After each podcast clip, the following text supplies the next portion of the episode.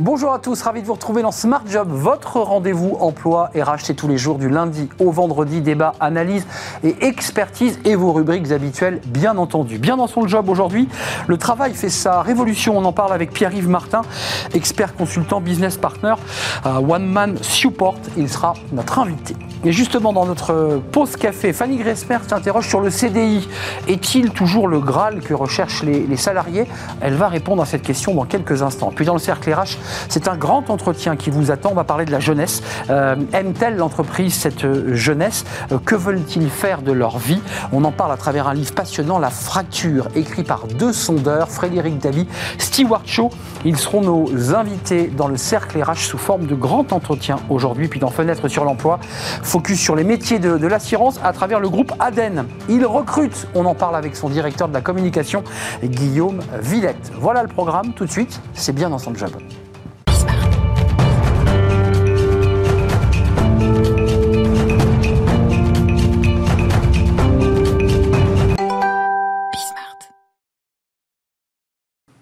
Bien dans son job pour parler du, du travail qui se transforme, qui s'est transformé plus rapidement peut-être pendant cette euh, crise Covid.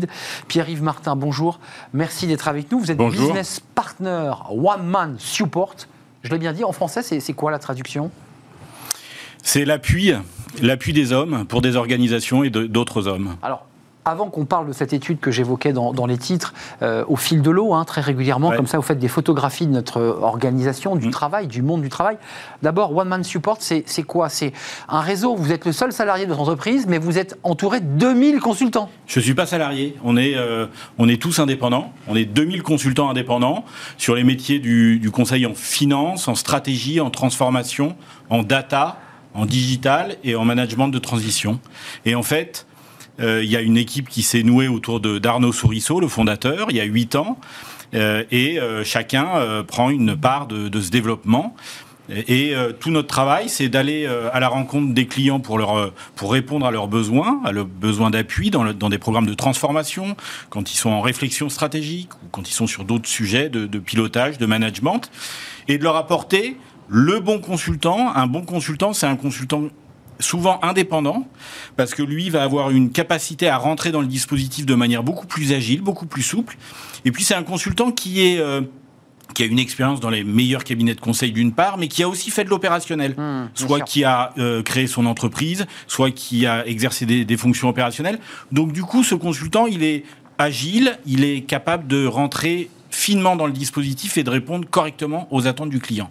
Euh, sur une base de données de- d'environ 2000 consultants donc, que, que vous adaptez en fonction des secteurs, j'imagine, en fonction Exactement. et des besoins, évidemment. Exactement. On est capable, les consultants sont capables d'intervenir quelques jours pour des missions très ponctuelles, comme euh, euh, plusieurs années euh, à temps partiel, à temps complet.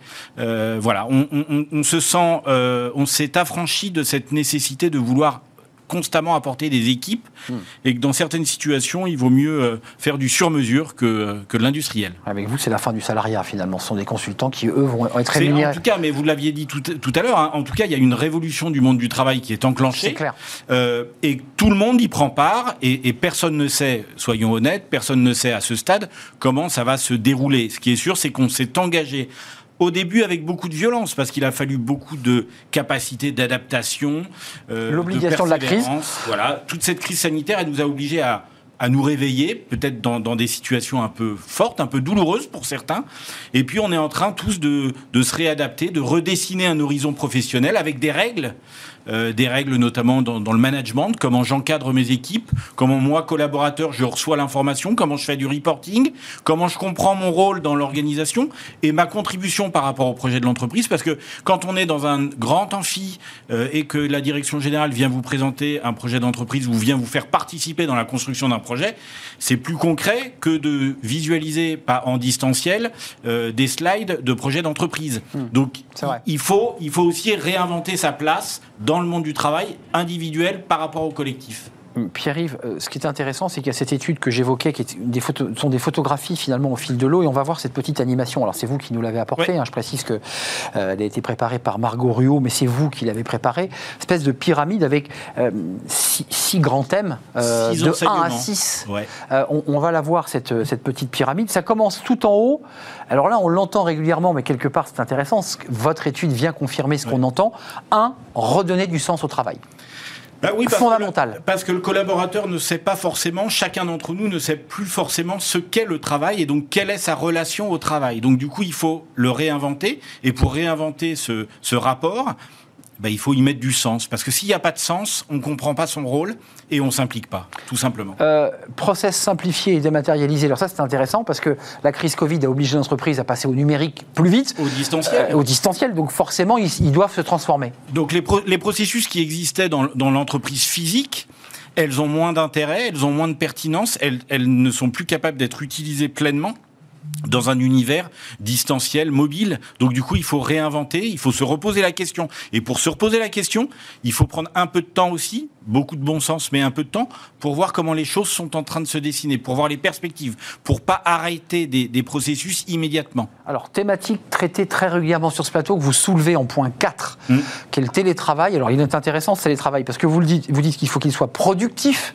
Bon, on va dire, il y a quelques études qui ont prouvé que ça avait plutôt marché, mais serein.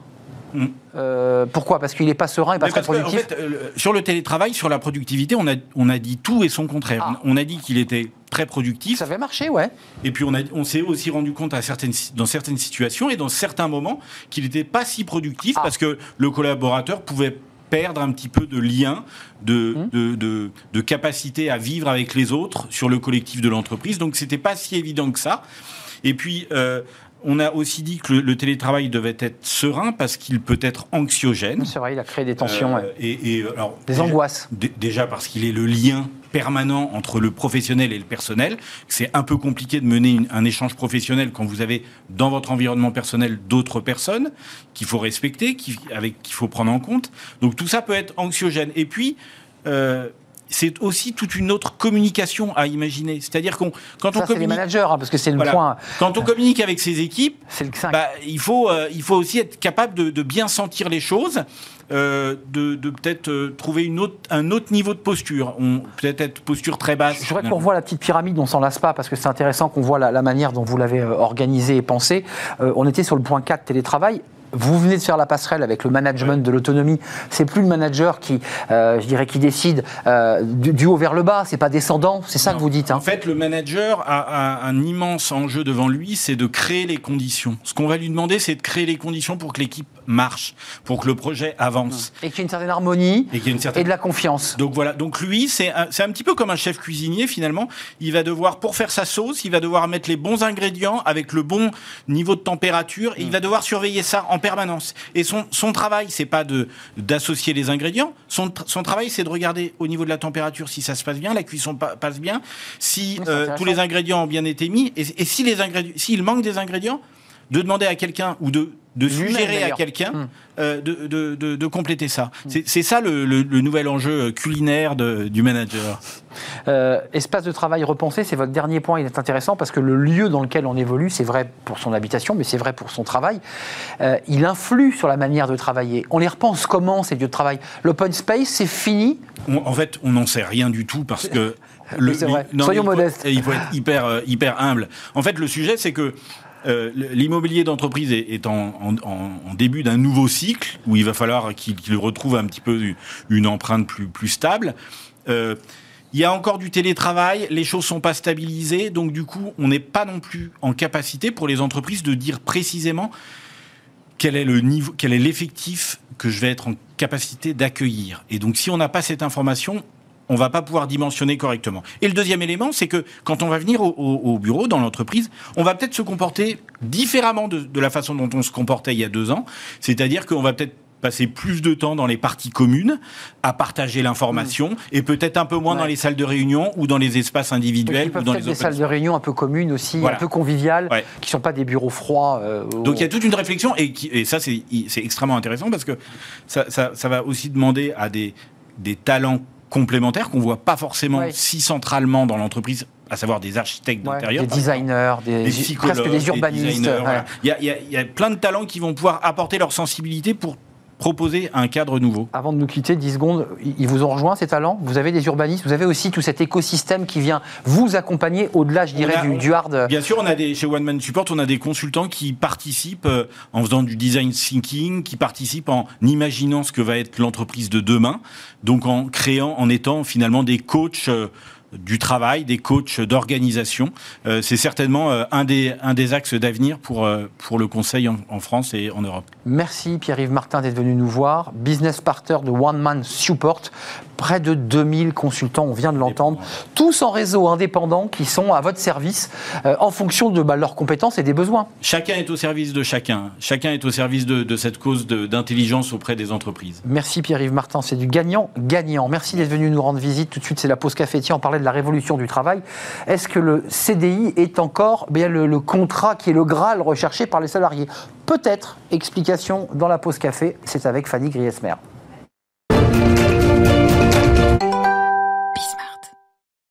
La pause café, comme chaque mercredi, avec Fanny Griesmer. Bonjour Fanny. Bonjour Arnaud. Comment allez-vous? Très bien. Bon, eh ben c'est un vrai plaisir de vous accueillir sur le plateau.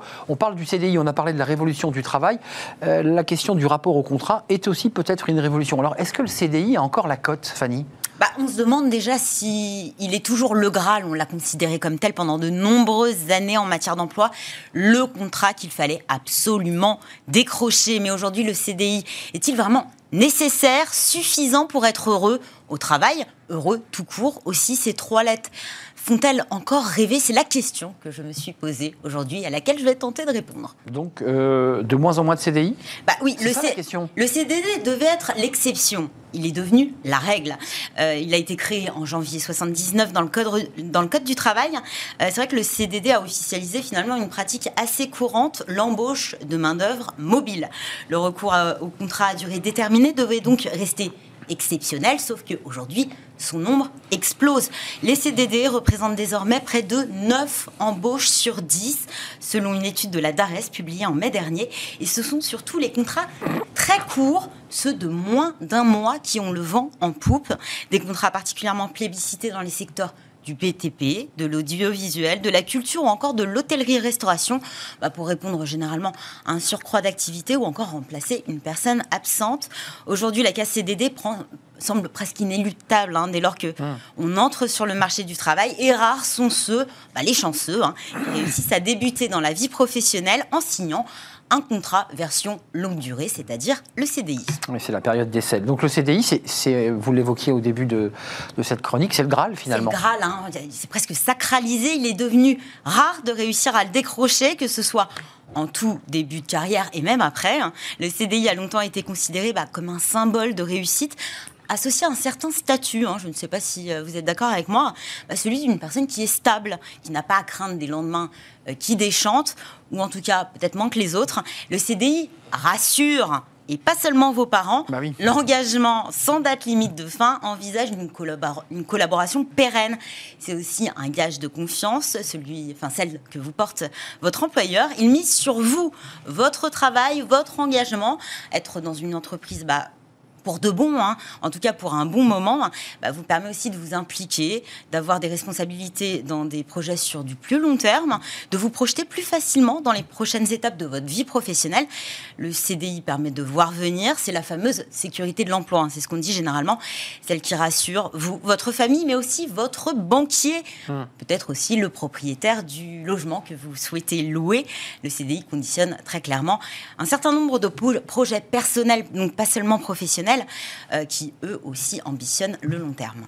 Euh, mais en même temps, on vient de l'entendre avec ces consultants connectés, le monde du travail évolue et finalement les désirs des, salariés, des actifs, bah, énormément évolué. Ça change quand même. Et c'est une question de génération, c'est un fait. Mais c'est vrai qu'aujourd'hui, contrairement à nos parents, on ne fait plus ou on ne fera plus toute sa carrière dans la même entreprise avec cet espoir de gravir euh, les échelons les uns après les autres.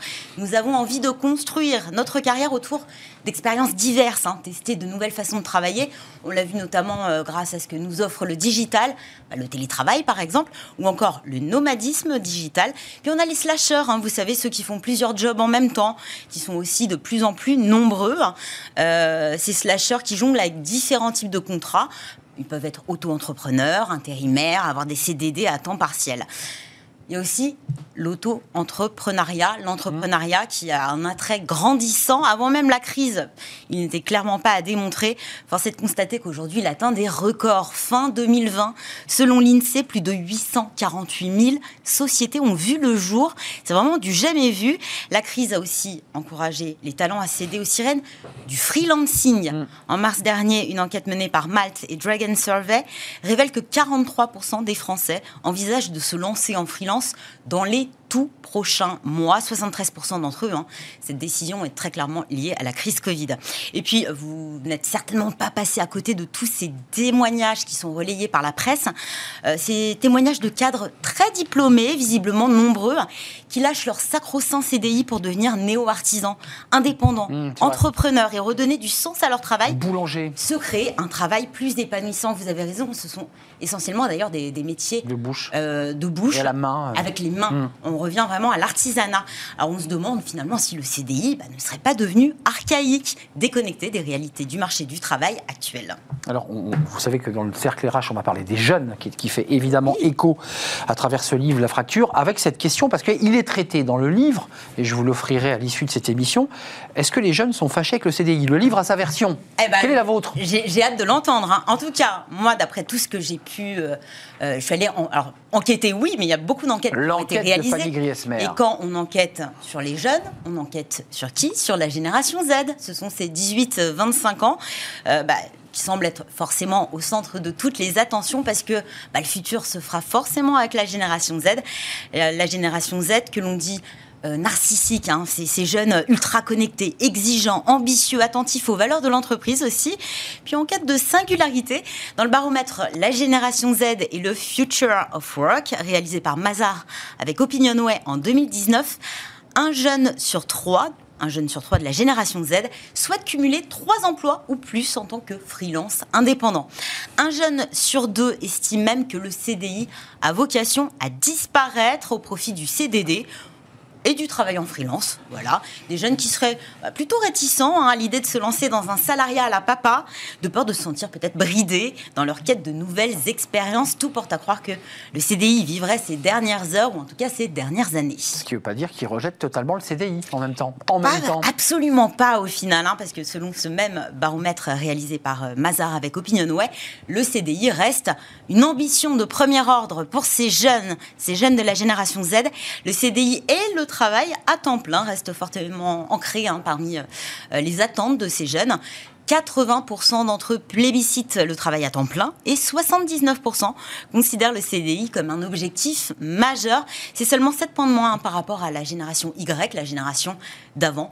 Preuve que finalement que cette génération Z n'est pas aussi fougueuse qu'on le pense. Euh, et pour conclure, c'est intéressant, c'est le yin, le yang, et puis il y a encore une position médiane, parce que finalement il ne fait pas peur à tout le monde ce CDI. Bah non. C'est. Mais il fait peur quand même à certains. C'est ça. Eh oui, pourquoi? Bah peut-être parce qu'il est devenu il enferme. exceptionnel et n'est plus la règle aujourd'hui. Alors c'est vrai que quand on parle de Graal, bah, c'est bien la preuve qu'on sacralise le CDI.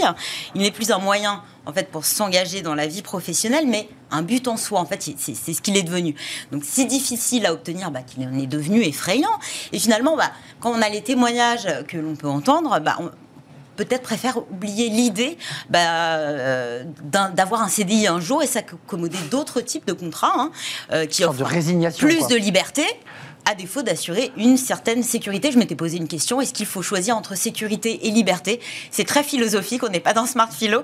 Mais en tout cas, euh, certains, le, hein, le, CDI... Euh, bah, enfin, certains parlent du CDI comme un piège, voire d'une prison dorée. Hmm. Rappelons que le CDI, bah, c'est un contrat avant tout, et ce n'est pas un contrat à vie. On rappellera aussi que le sens, l'engagement, le bien-être au travail bah, ne dépendent pas que de la durée d'un contrat, mais plutôt du cadre hein, dans lequel vous exercez votre activité. Et puis ce n'est pas un CDI qui fera votre malheur, pas plus qu'il ne fera votre bonheur. Hum, justement, j'étais en train de regarder ce, livre. Est-ce que, je suis raccord avec Vous euh, êtes relativement raccord sur cette espèce de jeunesse, effectivement, qui quand même se tourne, nous dit le livre, et on va l'entendre dans quelques instants, vers l'entrepreneuriat que vous évoquiez, vers la création d'auto-entreprises, devenir son propre chef, peut-être pour aller vers la liberté. Et son, son propre projet. Sécurité ou liberté ouais, Et je pense qu'ils sont plus aujourd'hui vers la notion de liberté que vers la sécurité tout ça va se discuter dans quelques instants. Merci Fanny de nous avoir éclairé sur ce CDI. Euh, on, en reparlera de, ce CDI. On en fera peut-être d'ailleurs un, débat. On fait une courte pause. On s'intéresse à ce livre référence sur la jeunesse écrit par deux sondeurs. Euh, tant le regard de, ces sondeurs sur cette jeunesse à l'égard de leurs opinions politiques, mais on va s'intéresser nous à cette jeunesse euh, eu égard à leur relation à l'entreprise, à l'entrepreneuriat, au CDI, à la façon dont ils regardent cette société et dans laquelle ils veulent s'impliquer. On va en parler dans quelques instants. Les deux auteurs seront mes invités. Ce sera le cercle RH juste après cette pause.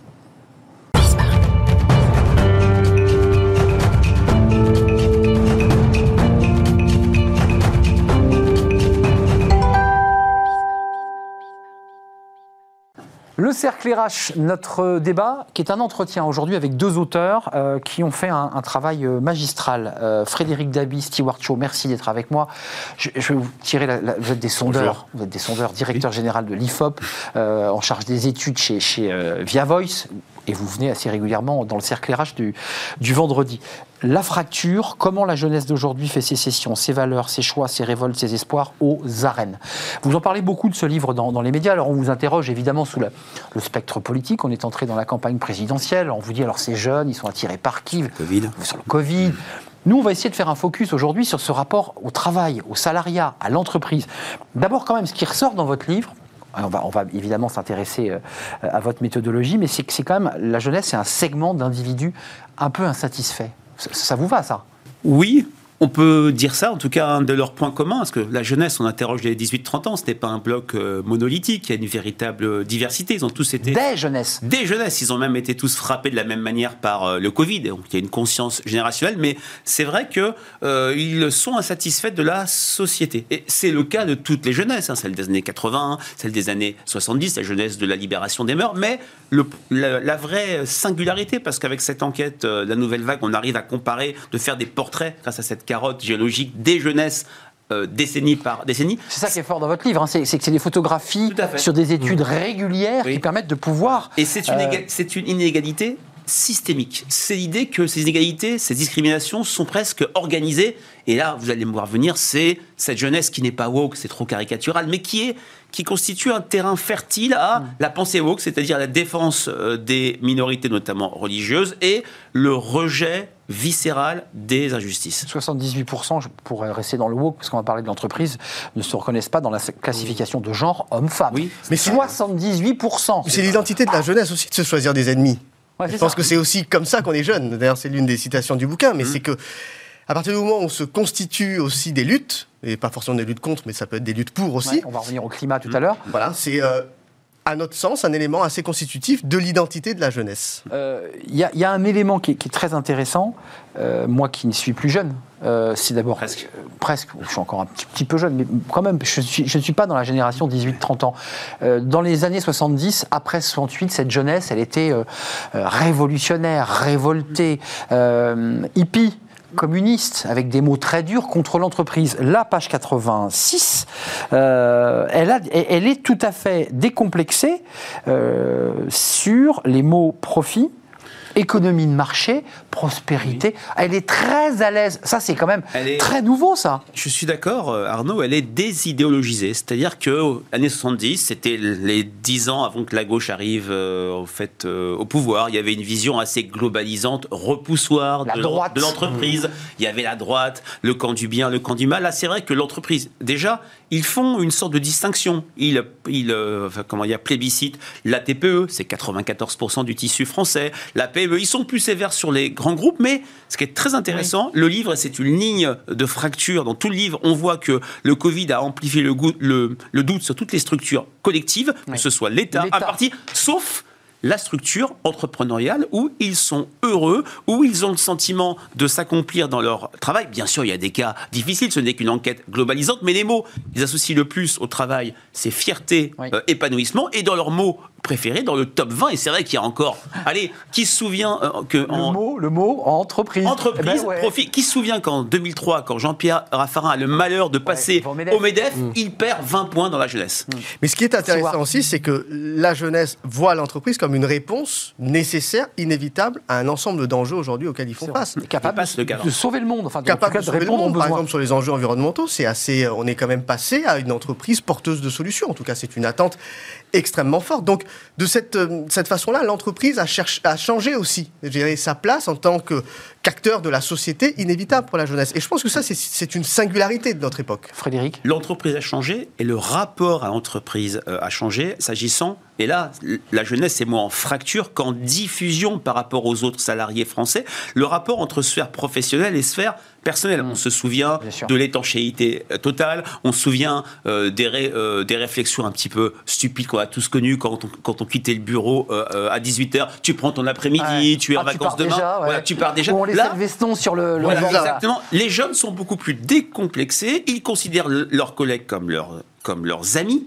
Ils disent qu'ils sont prêts à euh, accepter une baisse de salaire de 5 à 10% si leur entreprise est près de chez eux. Il y a cette, euh, comment dire, cette fluidité, cette linéarité entre sphère professionnelle, sphère personnelle. Ça, c'est une véritable nouveauté qui infuse, et vous le voyez à mon avis dans vos émissions, euh, Arnaud, ah l'ensemble du salariat français. C'est des thématiques qui sont assez, qui, qui, sont raccords avec ce qu'on entend. Juste mm. un petit mot quand même. Je suis persuadé que tous les candidats putatifs ou officiels à l'élection présidentielle sont en train de dévorer votre livre parce qu'ils recèlent de thématiques très fortes et peut-être de propositions mais je suis intimement convaincu que les entreprises dévorent votre livre parce qu'elles sont en train de se dire comment on réorganise notre organisation en interne pour les accueillir. Il y a une pénurie de main-d'œuvre, vous êtes d'accord oui, Il euh, pose des problèmes à l'entreprise finalement. Il, pose des problèmes parce qu'il réorganise un rapport au travail qui est quand même euh, assez, assez époustouflant. Pour revenir sur ce que disait euh, Frédéric à l'instant, c'est que c'est une jeunesse qui, qui, influence énormément le monde du travail.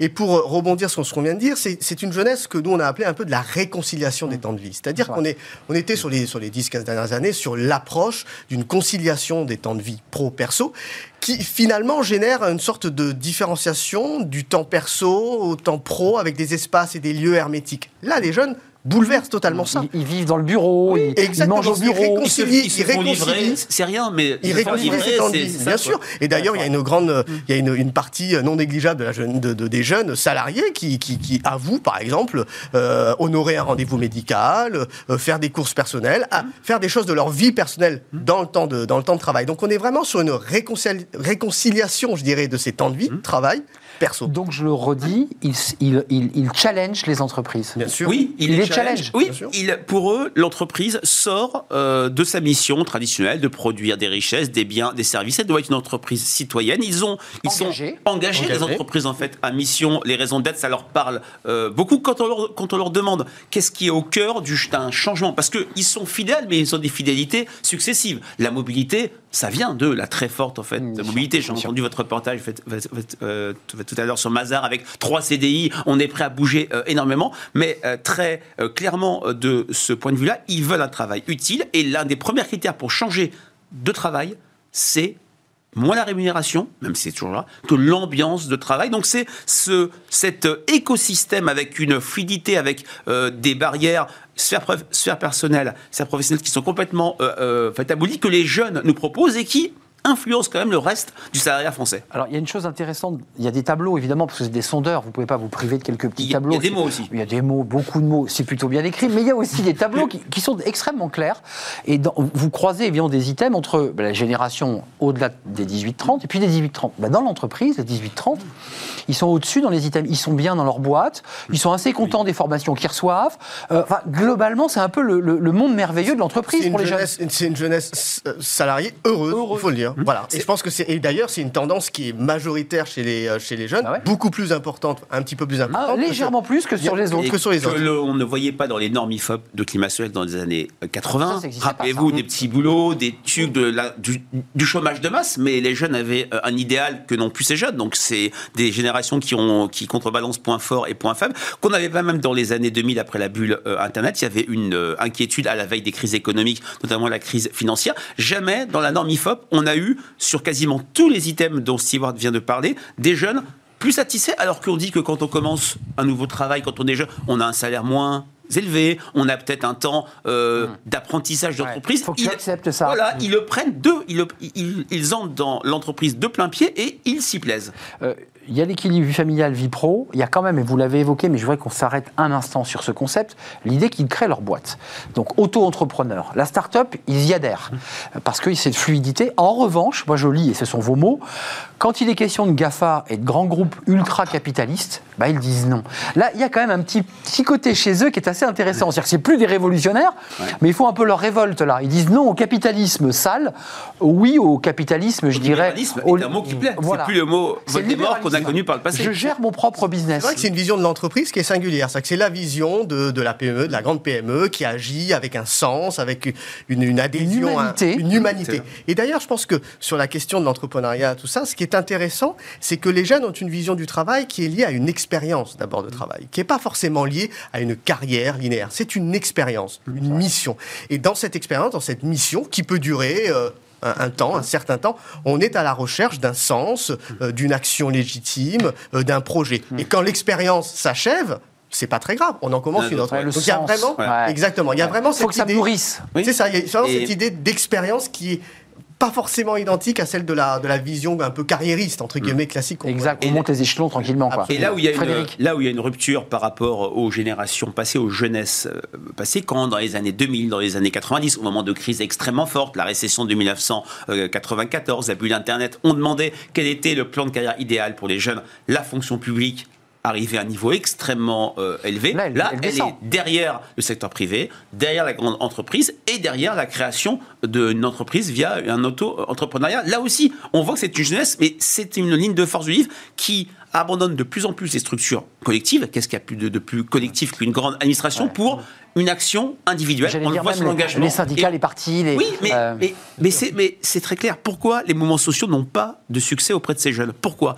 Parce que ces jeunes n'ont pas la mémoire que nous avons de mouvements sociaux qui ont gagné. 95, 94 avec le CIP, 86 avec de Vaquet, de Vaquet 86 et même 2006, c'était euh, le CPE. Ces jeunes sont complètement, euh, comment dire, euh, désimbibés de ces victoires, de ces grands mouvements sociaux. Dominique de Villepin pour le, CPE qui avait été effectivement des mouvements qui avaient été son tombeau politique. et qui a été son tombeau politique. cette jeunesse quand même, je, voudrais qu'on fasse un distinguo parce que on décrit quand même une jeunesse pas dorée, mais de, jeunes qui finalement sont assez mobiles, qui partent à l'étranger, qui, je dirais, c'est la jeunesse du tertiaire. Euh, est-ce que c'est la jeunesse des beaux quartiers euh, versus une jeunesse qui est un peu plus reléguée parce que moins diplômée, parce que vivant en province, parce que vivant dans les zones des gilets jaunes, mmh. et qui finalement ne se retrouverait pas dans le portrait que vous faites de cette jeunesse? Ce qu'on espère, en tout cas dans le livre, c'est d'apporter euh, aussi un éclairage sur la fracture entre les jeunes et les moins jeunes, mais aussi la fracture entre les jeunes. Mmh. C'est-à-dire dans cette génération 18-30, et vous avez raison de le rappeler, il y a une diversité ah d'expériences, ah d'appréhension du monde qui est liée à une diversité de situations économiques, sociaux. Donc c'est très juste ce que vous dites. D'ailleurs, sur plein d'aspects, euh, la fracture générationnelle en interne même de la jeunesse mm. est encore plus importante qu'entre entre les générations. Je donne juste un exemple euh, sur le rapport au bonheur, par exemple. Et c'est vrai, c'est vrai. L'intensité du bonheur qui baisse est beaucoup plus prononcée pour des jeunes qui se sentent, je dirais, un peu désintégrés de la société, c'est-à-dire euh, pas forcément fiers de la France, pas forcément en phase avec avec ce qui se passe, de, de catégories sociales moins privilégiées. Donc effectivement, il y a des euh, grandes différences entre la jeunesse. Le deuxième exemple, c'est par exemple sur les systèmes euh, politiques. On en parlait tout à l'heure en introduction, mais il y a une adhésion différenciée entre des jeunes. ORN, par exemple. Euh, l'ordre. exactement. Entre, entre effectivement euh, certaines, euh, certaines mm. catégories de cette génération. Juste égalité, fraternité. c'est bon, frontispice des, des mairies. Mm. liberté, égalité, fraternité. Vous dites dans le livre qu'ils bah, sont quand même plus sur la liberté, pas mal, et aussi l'égalité parce qu'ils se battent. c'est vraiment. Voilà, c'est la matrice. Voilà, c'est vraiment la matrice d'une société injuste, d'une société discriminante systémiquement. Le mot fait peur et c'est là qu'il y a la facture la plus forte auprès du reste des Français et on le voit après sur le droit au Hein. C'est l'affaire Samuel Paty et le fait que 34% des jeunes considèrent qu'il avait eu tort de faire ce qu'il a fait, qui a été peut-être pour moi le déclencheur de la rédaction de ce livre avec qui est votre premier livre, hein, je le précise. Oui, tout à fait. C'est à cause ou grâce à ces... Bah, vous savez, c'est un choc. Ça a été ça, ça a été tous euh, les discours sur la réduction ad covidum de cette jeunesse, c'est-à-dire cette jeunesse, c'est pas la peine de la définir, c'est simple, c'est la génération sacrifiée. On voit bien dans le livre avec la profondeur euh, historique des Ça vous va ce mot-là, génération Non, on l'utilise beaucoup. ça ne vous va pas du tout. Parce que On est d'accord. Il y a, ça correspond à des véritables réalités. 27 points de moins pour le sentiment de bonheur, 36 points de moins sur la, je vis une période chanceuse, rien à voir avec le, euh, avec euh, le passé, la perte d'idéal. Pour autant, c'est une jeunesse qui a su rebondir, c'est une jeunesse, ce terme est bien sûr très galvaudé, mais résiliente. on, ne peut pas la réduire au Covid. Frédéric et Stewart, c'est nous les aînés, finalement, les, les quarantenaires, les cinquantenaires, qui avons un jugement de valeur en disant, bon voilà, on a sacrifié cette génération. Mm-hmm. Vous, vous dites, à l'aune de vos études... c'est en, tant que, en tant que 18-30, pour le coup... Oui, je, Frédéric, mais, pas... mais, mais euh, effectivement, ce qui, ce qui, ce qui, pour, pour rebondir sur ce que disait Frédéric, toutes les étiquettes qu'on accorde à la jeunesse, elles, elles, conviennent ouais, pas. Ça colle pas, c'est le cas de le dire. Elles conviennent pas. Et, donc, trop diverses. Voilà, elle est trop diverse. Et encore une fois, c'est c'est pas un bloc effectivement euh, monolithique. Et, et, cette diversité d'expériences là, elle doit s'exprimer aussi sur la sur la génération Covid. C'est évident que ça. Et Frédéric l'a dit, c'est un moment euh, constitutif aussi de cette mémoire collective de la de cette génération 18-30 en 2020, 18-30 en 2021 mais on peut pas la, on peut pas la réduire à ça, puisque sur son état d'esprit, pour le coup, elle est complètement bah, différente que leurs aînés. Elle, se démarche, elle se projette, elle, croit en l'avenir, elle croit en elle. Elle se projette à trois quarts de manière positive dans euh, l'avenir, et l'enquête sont porteurs d'espoir.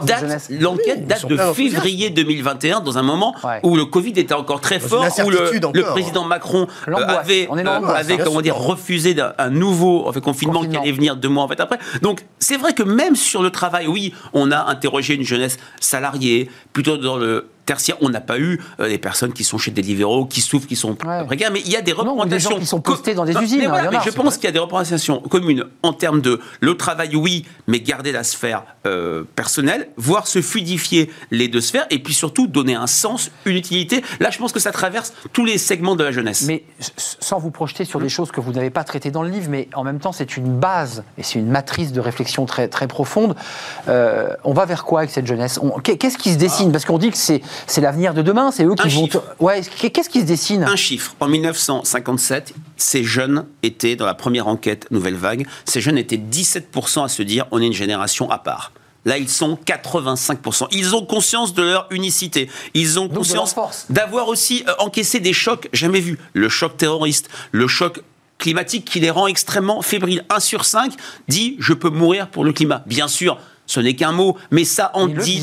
ils le disent. Il faut aller au-delà euh, du sondage, mais ça montre qu'il y a une sorte de vulnérabilité, il y a une sorte de, de, euh, de sentiment d'urgence. Et puis, on a senti avec Stewart une certaine colère sur l'incapacité du politique à résoudre les problèmes. J'ai un verbatim en tête d'une jeune fille qui dit quand j'étais toute petite, j'entendais ma mère dire je gagne 20% de moins que les autres euh, personnes de mon équipe. Homme-femme. 30 ans après, c'est toujours la même chose. C'est cette inaction, cette absence de solution qui fait que la jeunesse va se réinventer et chercher d'autres canaux de solution, ce qui annonce peut-être une abstention très forte. Mais c'est une jeunesse indignée, c'est une, jeunesse indignée, c'est une jeunesse affectée, mais c'est une jeunesse aussi qui est profondément engagée.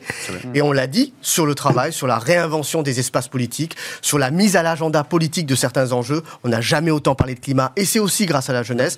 Sur l'espace politique, je pense qu'on est en train de bouleverser énormément de choses. Frédéric l'a dit, là, cette histoire de vanité du vote, de crise de résultats du politique, engage les jeunes à réinventer des façons de, de, de, faire de la politique. Autorisez-moi à tourner le dos aux urnes. À tourner le dos aux urnes. Et c'est d'ailleurs, et c'est d'ailleurs, je pense, peut-être l'un des enjeux les plus importants, c'est de réinventer peut-être aussi un espace politique qui parle à cette jeunesse. Frédéric, et, le climat, parce que c'est un mmh. thème fondamental. Oui, le climat, c'est le thème fondamental. Moi, le, chiffre qui me frappe, c'est 72% se dit engagé sur le climat. Alors, ils ne sont pas tous euh, à défiler, mais le, niveau d'engagement est extrêmement fort. C'est une jeunesse qui est dépolitisée, oui, qui s'est abstenue à 84% aux élections régionales, mais qui croit à un engagement, plus un engagement individuel. Et d'ailleurs, quand on regarde tout ce qu'on vient de se dire, est-ce que je ne vais pas dire un gros mot en disant que c'est une jeunesse qui est très américanisée, qui croit en l'action individuelle, qui ne croit pas aux structures collectives, qui, doute de l'État, qui croit au business et qui croit à un engagement pour soi. Qui mieux que moi pour défendre mon intérêt Alors, ça va un petit peu, on va peut-être un petit, je tire un petit peu peut-être le fil, mais c'est peut-être une des lignes de force de cette jeunesse si différente des jeunesses passées qui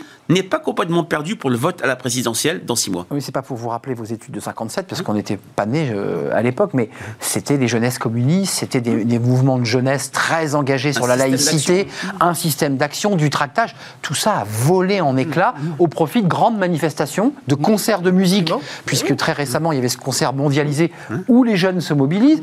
Et je pense aussi à Extinction Rébellion, euh, qui sont d'autres formes euh, d'activisme radical en, direction du, climat.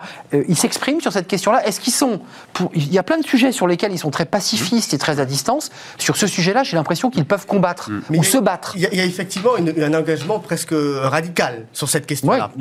L'environnement et la jeunesse, c'est un petit peu la génération, c'est pas ma faute. C'est ce qu'on dit dans le livre. C'est-à-dire qu'on est euh, euh, finalement des acteurs légitimes pour, pour, pour investir cette question-là, puisqu'on n'est pas finalement les responsables entre guillemets des, des euh, voilà, des, des conséquences c'est euh, de cette... C'est nos parents. Exactement. Bah, oui, c'est ceux de mai 68. Quand même. Euh, mais oui, c'est ceux de mai 68 qui sont devenus chefs d'entreprise. Ce qui est quand même très intéressant dans le livre, je t'interromps si Ward veut m'en excuser. Mais, mais il, très bien, il n'y a pas. Hein. Ah bah plus que ça, plus que ça. On est, on est. tout, il n'y a pas une guerre des générations, même sur le climat. Ils sont plutôt à dire, on va montrer à nos parents les bonnes les bonnes pratiques. C'est plutôt les grands-parents, ceux du passé, qui ont vraiment euh, pas pris le pli de ce réchauffement climatique et de cette lutte. Vous les avez interrogés. C'est au-delà hmm. d'un travail de sondeur, c'est un hmm. travail de sociologie. C'est hmm. très approfondi votre travail. C'est vraiment un livre de référence pour les chefs d'entreprise, pour les dirigeants, pour les hommes politiques. Euh, il y a quand même des clés de compréhension. Mmh. Euh, on doit la craindre, cette jeunesse ou ces jeunesses Est-ce qu'on doit en avoir peur ou est-ce qu'on se dit, après tout, vu le portrait que vous nous faites, ils ont l'air bien intégrés, ils aiment l'entreprise, ils vont produire. Alors, je sais pas, qu'est-ce qu'on en fait cette jeunesse? J'ai en tête ce qu'on avait noté en 1999 avec euh, l'Express. J'avais travaillé sur cette enquête où Jacqueline Rémy avait dit cette jeunesse veut pas le pouvoir, mais le contre-pouvoir. Elle veut être en réaction. Peut-être à travers le travail qu'on a fait avec Seward, peut-être que cette jeunesse veut finalement le pouvoir, qu'elle ne prendrait pas par des manières euh, démocratiques par un vote, même si je pense qu'elle va peut-être plus voter que ce que ce qu'on entend, mais qui entend euh, bousculer faire, euh, je dirais, vaciller tout un système, puisque pour eux, pour elles, il y a des enjeux extrêmement urgents et ils ont compris leur, leur, vulnérabilité. On cite la fameuse phrase de Paul Valéry, Paul Valéry nous autres civilisations savons que nous sommes mortels, et cette jeunesse est complètement là-dessus. Mais euh, juste pour rester dans ce débat un peu philosophique, est-ce que cette jeunesse qui vient d'enterrer l'État comme étant le, ferment de notre réussite ou de notre construction au profit de l'entreprise n'est euh, pas en train de transformer notre société? Et comme on l'entend beaucoup en parlant à des chefs d'entreprise, en disant mais de toute façon moi j'ai plus besoin des politiques, mon business se fait, il se développe, je vais très bien, je suis heureux pourquoi je m'intéresserais à la cause, à la chose politique? Est-ce qu'il n'y a pas un peu de ça chez eux? Est-ce qu'ils n'ont pas anticipé ça Oui, vous avez raison. Il y a une crise de la représentativité qui est énorme chez la jeunesse. On en parlait tout à l'heure. L'environnement est un exemple de ça. C'est-à-dire que ton environnement, quel enjeu mieux que l'environnement où l'action individuelle est efficace. Et c'est ça, en fait, la jeunesse aussi. C'est de, c'est de reconnaître qu'à un moment donné, il y a une inefficacité de l'action politique, en tout cas perçue par, par cette jeunesse-là, qui les, qui les pousse dans une. Ils s'y retrouvent pas. Et qui les pousse même, c'est comment dire, c'est, c'est une forme morale de se dire, ben, je vais agir moi-même, mmh. puisqu'il n'y a pas de réponse euh, derrière. Et ce qui est intéressant aussi, il n'y a pas de débouché, il n'y a pas de traduction politique. et c'est vrai. Et c'est, et pour le coup, c'est un, c'est un, c'est un, un, enjeu euh, essentiel de se dire comment, à un moment donné, on peut de ces actions individuelles, euh, créer un élan collectif et penser les choses. Et d'ailleurs, sur la, sur la question de politique toujours, cette perméabilité à la question de la, par exemple, de la violence, euh, qui serait légitime pour faire avancer les choses, est une, aussi, je dirais, un cri d'alarme, un cri d'alerte face à cette, à cette euh, insuffisance, je dirais, d'action perçue par les pouvoirs publics et les institutions. Alors, alors même qu'ils croient à la pureté du politique tel que les Français le souhaitent dans leur imaginaire, le politique est là pour changer les choses, transformer la vie. Ils sont pas sur une logique politique. Mais oui, ils, ne sont pas sur une logique tous pourris, un discours Poujado. Ils sont sur une logique d'impuissance mm. qui les met en colère et qui leur dit c'est à nous maintenant de prendre en main toute une série de résolutions d'enjeux. D'où la place de l'entreprise dans tous ces enjeux-là. C'est-à-dire que l'entreprise est perçue comme l'acteur ah efficace légitime et capable de transformer les choses sur ces enjeux-là. Il y a aussi peut-être les, les acteurs régionaux, les grandes villes, les régions qui peuvent, et on a vu ça pendant la crise du Covid, Arnaud, se substituer à un État qui a été jugé défaillant, dysfonctionnant. Finalement, euh, ils aiment l'entreprise, ils aiment créer leur propre espace mm. de liberté et de construction. Pour les politiques qui observent tout cela, il y a les écologistes qui, se disent nous on peut parce qu'on est très décentralisateur, on est très sur le climat, et on s'aperçoit que bah, le, dernier vote c'est 122 000 votants pour le pour la. C'est très très faible. 42, fois moins que la primaire de droite. fois moins et... que de droite et 2 millions et demi pour les socialistes. Oui. Donc ils attirent pas les jeunes non plus. Il y a un chiffre intéressant. 10% des jeunes aujourd'hui font confiance. 10% aux partis politiques pour répondre aux enjeux Donc les partis politiques, c'est fini. Hmm. C'est difficile à euh, euh, entendre parce qu'on ne peut pas dire qu'ils se soient désinvestis de la question euh, environnementale. Il y a beaucoup de mouvements de jeunes dans les structures partisanes, mais c'est vraiment qu'une petite partie de la jeunesse. Là où peut-être que les leaders en fait écologistes, et c'est un défi pour celui qui vient d'être élu, de peu hier, Yannick Jadot, hmm. c'est que la présidentielle, c'est une affaire d'incarnation. Et c'est vrai que les jeunes Je dis pas qu'ils aiment les chefs. Ils, sont un tiers à dire un chef serait quelqu'un de très bien. Ils cherchent un père. Voilà, ils veulent peut-être pas un père, mais quelqu'un qui serait une sorte de Bonaparte au pont d'Arcole côte à côte avec eux. Il y a l'autorité hein, chez les jeunes. Tout à fait. Mais c'est d'efficacité. Parce qu'on ne le dit pas, c'est pas des révoltés. Ils cherchent aussi l'autorité. C'est ça, c'est ça. L'autorité comme euh, moyen efficace de répondre à des enjeux. C'est ça qu'ils voient derrière l'autorité. Euh, avant de nous quitter, parce qu'il nous reste peu de temps, mais il y a une notion qu'on entend beaucoup sur ce plateau de chefs d'entreprise qui vous disent j'ai un mal fou à garder mes jeunes. Euh, ils s'engagent et puis ils s'en vont. Ils sont très versatiles. Est-ce que vous avez constaté à travers votre étude et le travail du livre La Fracture, finalement, cette espèce de génération Internet quoi? On est sur Instagram, on est slasher, on reste qu'un jour et puis on s'en va. Est-ce que dans cette jeunesse, il y a aussi ce ferment-là? Oui, bien sûr qu'il y a cette... Et qui pas bon. Il y a cette volatilité, il y a aussi une volatilité euh, électorale lorsqu'ils votent. Et eh oui. Euh, on l'a bien vu. Alors, quand même, ils ont des fidélités successives. Ils s'engagent pleinement dans une entreprise. Passionnément. Et, passionnément, le terme me plaît. Et c'est un véritable enjeu pour les directions des ressources humaines de créer du sens, de créer les conditions de faire pour ces jeunes du, du premier travail un moment où ils vont s'engager sur la durée. C'est vrai que les chiffres montrent que euh, le temps moyen d'une entreprise, c'est 3 euh, à 5 ans, c'est beaucoup moins qu'il y a quelques années, même auprès de jeunes qui, eux, étaient plutôt sur avoir d'abord un premier emploi, le chercher de manière euh, intense, et une fois qu'on l'a trouvé, on s'engageait dans une certaine durée. Tiens, pour répondre à Fanny Griesmer, parce qu'il y a un petit peu comme ça des, débats dans le débat, CDI ou pas CDI, ils sont sur quoi les jeunes? On a vu qu'ils aimaient l'entreprise et la créer, d'accord. Ils, sont sur, ils sont sur un modèle complètement hybride, c'est-à-dire que, comme on s'est dit tout à l'heure, à partir du moment où ils voient le travail comme, je dirais, le, la constitution d'une expérience personnelle qui doit avoir du sens, qui doit, qui doit les servir, ça peut passer par un CDI comme ça peut passer à côté par de l'entrepreneuriat. On est vraiment sur, je dirais, une vision qui n'est plus du tout, absolument plus du tout linéaire, mais qui est, euh, euh, je dirais, euh, assez fluctuant. Et, et, ça, c'est aussi assez intéressant pour les. Moi, je, crois que pour, je, crois que pour les plus jeunes, pour les 20, 24 ans, ils sont sur une logique. Et un jeune m'avait dit ça. Un CDI, de toute façon, c'est un CDD renouvelable un jour autant que je le souhaite. Donc c'est vrai que ah. la question, l'alternative, la bataille euh, d'Hernani, CDD, CDI, beaucoup de jeunes, pas tous, parce que dans certains métiers pénibles, dans certains secteurs plus précarisés, le, CDI reste un Graal et un sésame, mais pour beaucoup, c'est une chose qui a été dépassée. Hum, c'est ça, avec l'idée qu'on peut créer sa propre structure et inventer son propre monde finalement, parce que c'est de ça dont il est question. Euh, je le redis, hein, contre les grosses boîtes GAFA, c'est pas elle qui attire aujourd'hui euh, la jeunesse. Oui, c'est ce monde. C'est quand même un repoussoir ces grosses bah boîtes parce que ce sont Elles incarnent un peu le capitalisme euh, euh, mauvais, enfin du, mauvais oui, côté. parce qu'il y a toujours un clivage gros-petit. Le petit euh, est vertueux, le petit a des valeurs. C'est très jeune. Par rapport au gros, c'est jeune, mais ça aussi, c'est une vraie perception qu'on trouve aussi dans l'ensemble de l'opinion publique française. cette petite phrase de Sioran, on cesse d'être jeune au moment où on ne choisit plus ses ennemis, où l'on se contente de ceux qu'on a sous la main. Oui. C'est un de mes auteurs préférés. Je suis très heureux qu'il soit dans ce bouquin. je trouve que ça a plein de sens.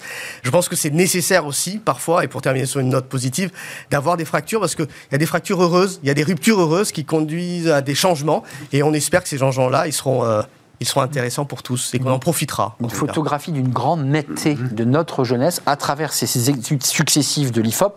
Et là, c'est la dernière mouture aux arènes, 20 ans après. C'est vrai que notre jeunesse, elle a bien changé mm-hmm. et peut-être que je ne me retrouve pas peut-être totalement euh, dans le portrait que vous faites de cette jeunesse aujourd'hui des 18-30, car vous l'aurez remarqué, je n'ai plus euh, ni 18 ans ni 30 ans. Merci Frédéric Dabi, directeur général de, l'IFOP. C'est un vrai plaisir. Vous revenez quand vous voulez, sur le plateau Smart Job. Je le dis à Stewart Show aussi. Euh, euh, vous venez régulièrement dans, le cercle des, experts le, vendredi. Stewart Chou, Frédéric Dabi, les arènes. La fracture, voilà, et j'aime bien la, couverture de votre livre. Euh, Fraise des bois. Fraise des bois. Bah, framboise écrasée. Ouais, framboise écrasée, carotte, euh, carotte peut-être aussi. Enfin, chacun choisira son légume. Merci en tout cas d'être venu sur ce, sur ce plateau. On termine avec Fenêtre sur l'emploi. Les métiers de l'assurance, tiens, tiens, ça c'est un secteur qui recrute. Je ne sais pas s'il recrute des jeunes, mais en tout cas, il recrute. On en parle.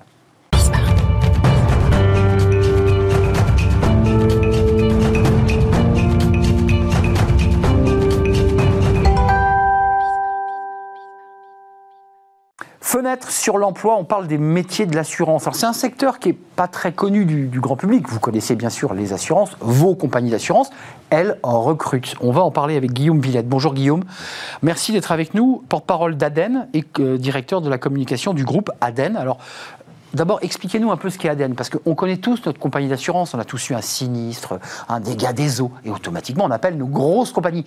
Vous, vous êtes derrière. Exactement. Euh, dites-nous. Groupe ADN, c'est 2000 collaborateurs. On intervient euh, après les déclarations de sinistre des assurés auprès des assureurs dont vous parlez. Et du coup, euh, les assureurs euh, ouvrent un dossier et ont plusieurs moyens d'indemniser leurs clients, et notamment de missionner un cabinet d'expertise. Donc, et là, là, vous intervenez. On intervient. Évidemment, c'est 171 millions d'euros de chiffre d'affaires. combien de collaborateurs? 2000 environ, et on gère 300 000 sinistres tous les ans. Tous les ans. Donc c'est un travail colossal. Et j'allais dire un peu dans l'ombre, ce qui fait qu'aujourd'hui, vous êtes sur ce plateau dans la lumière. Pour nous dire quoi? Pour nous dire que vous avez besoin et vous cherchez à recruter. Exactement. C'est-à-dire que, euh, d'une part, il y a une, croissance naturelle de par la qualité de la prestation de services depuis une vingtaine d'années, une organisation, la digitalisation de nos services, euh, qui fait qu'il y a cette croissance. Et il y a aussi de plus en plus d'événements climatiques, les événements de grande ampleur qui font qu'en fait, ça vient un peu perturber euh, nos années. On a toujours besoin de rendre la même qualité de service à nos clients assureurs.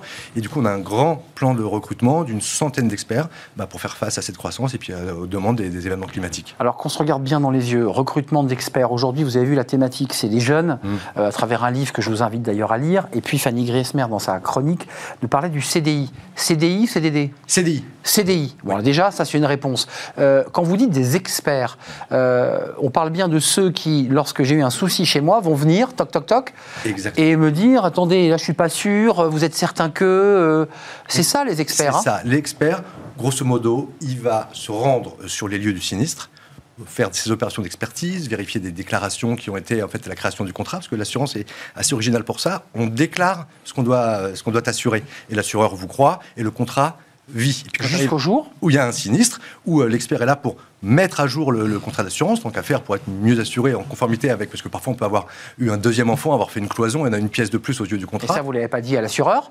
Non, c'est ça, on n'y eh pense pas. On eh pense oui, pas. oui, euh, et, votre expert arrive et vous dit attention, vous aviez mis une cloison. Exactement, et du coup, c'est une pièce euh, supplémentaire, par exemple. Et puis ensuite, donc l'expert recherche les causes et circonstances du sinistre, estime les dommages, et ensuite régularise une aide d'acceptation auprès du client et dépose un rapport d'expertise, grosso modo. Euh, juste, ce qui est quand même important qu'on comprenne par votre présence sur ce plateau, c'est c'est difficile aujourd'hui le, recrutement. On sait qu'il y a une pénurie sur des, certains secteurs.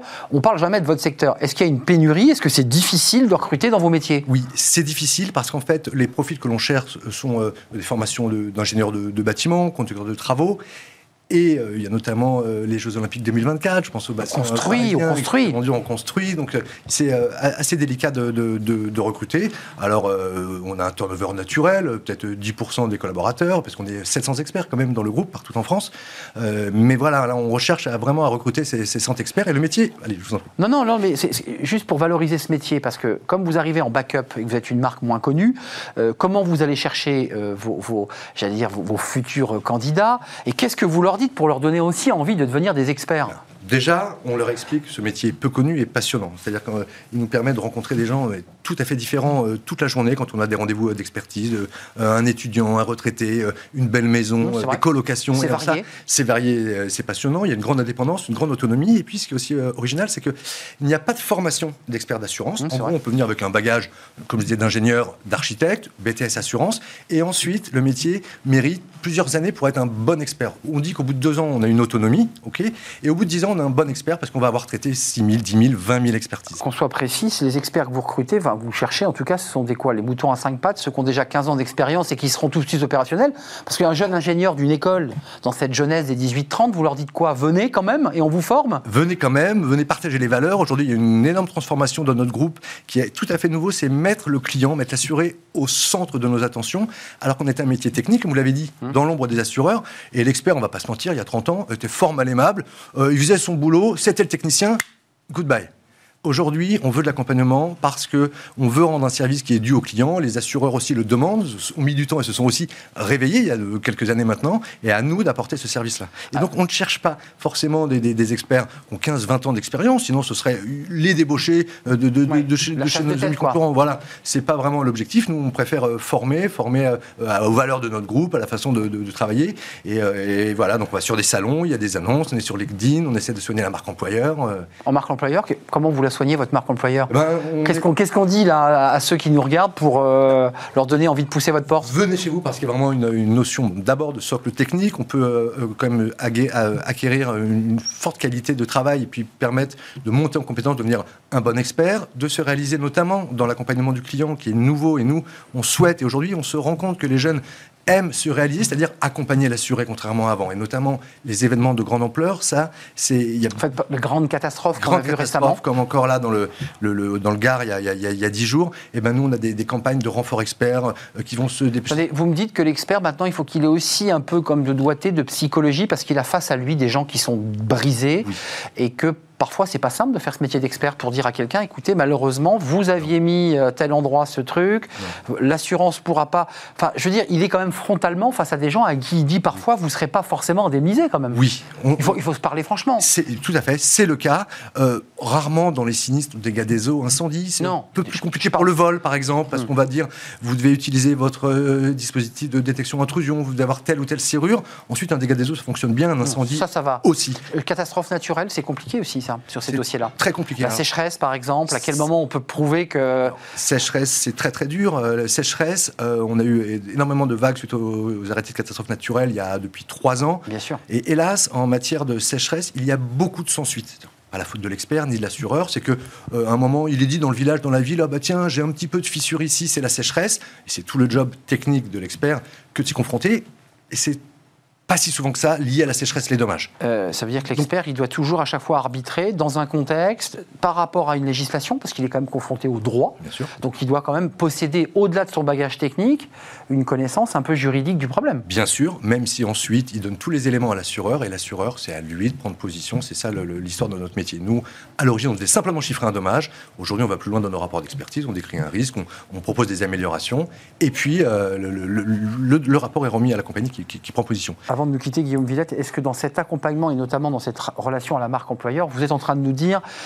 on fait aussi un accompagnement, je dirais presque un peu de coaching, pour, parce que certains vous disent, moi j'ai le bagage technique, mais ensuite, comment on fait pour les accompagner, vos experts là? La posture donc, de l'expert. Donc, on va faire des premières expertises avec eux. Moi qui m'occupe de la communication, on fait des films faire, ne pas faire, euh, qui restent euh, internes. Et donc on essaie vraiment de, faire infuser euh, ça le, plus possible. Et puis on a une direction dans notre groupe de la relation client qui lance le chantier Et si c'était moi Ça part de la relation client. Ça part de la relation client. Et donc on commence à avoir à récolter les fruits du travail. Mais ça va être long parce qu'il y a vraiment à se transformer ça. Donc c'est une révolution presque de l'attitude même, de la façon dont l'expert ouvre la porte du client.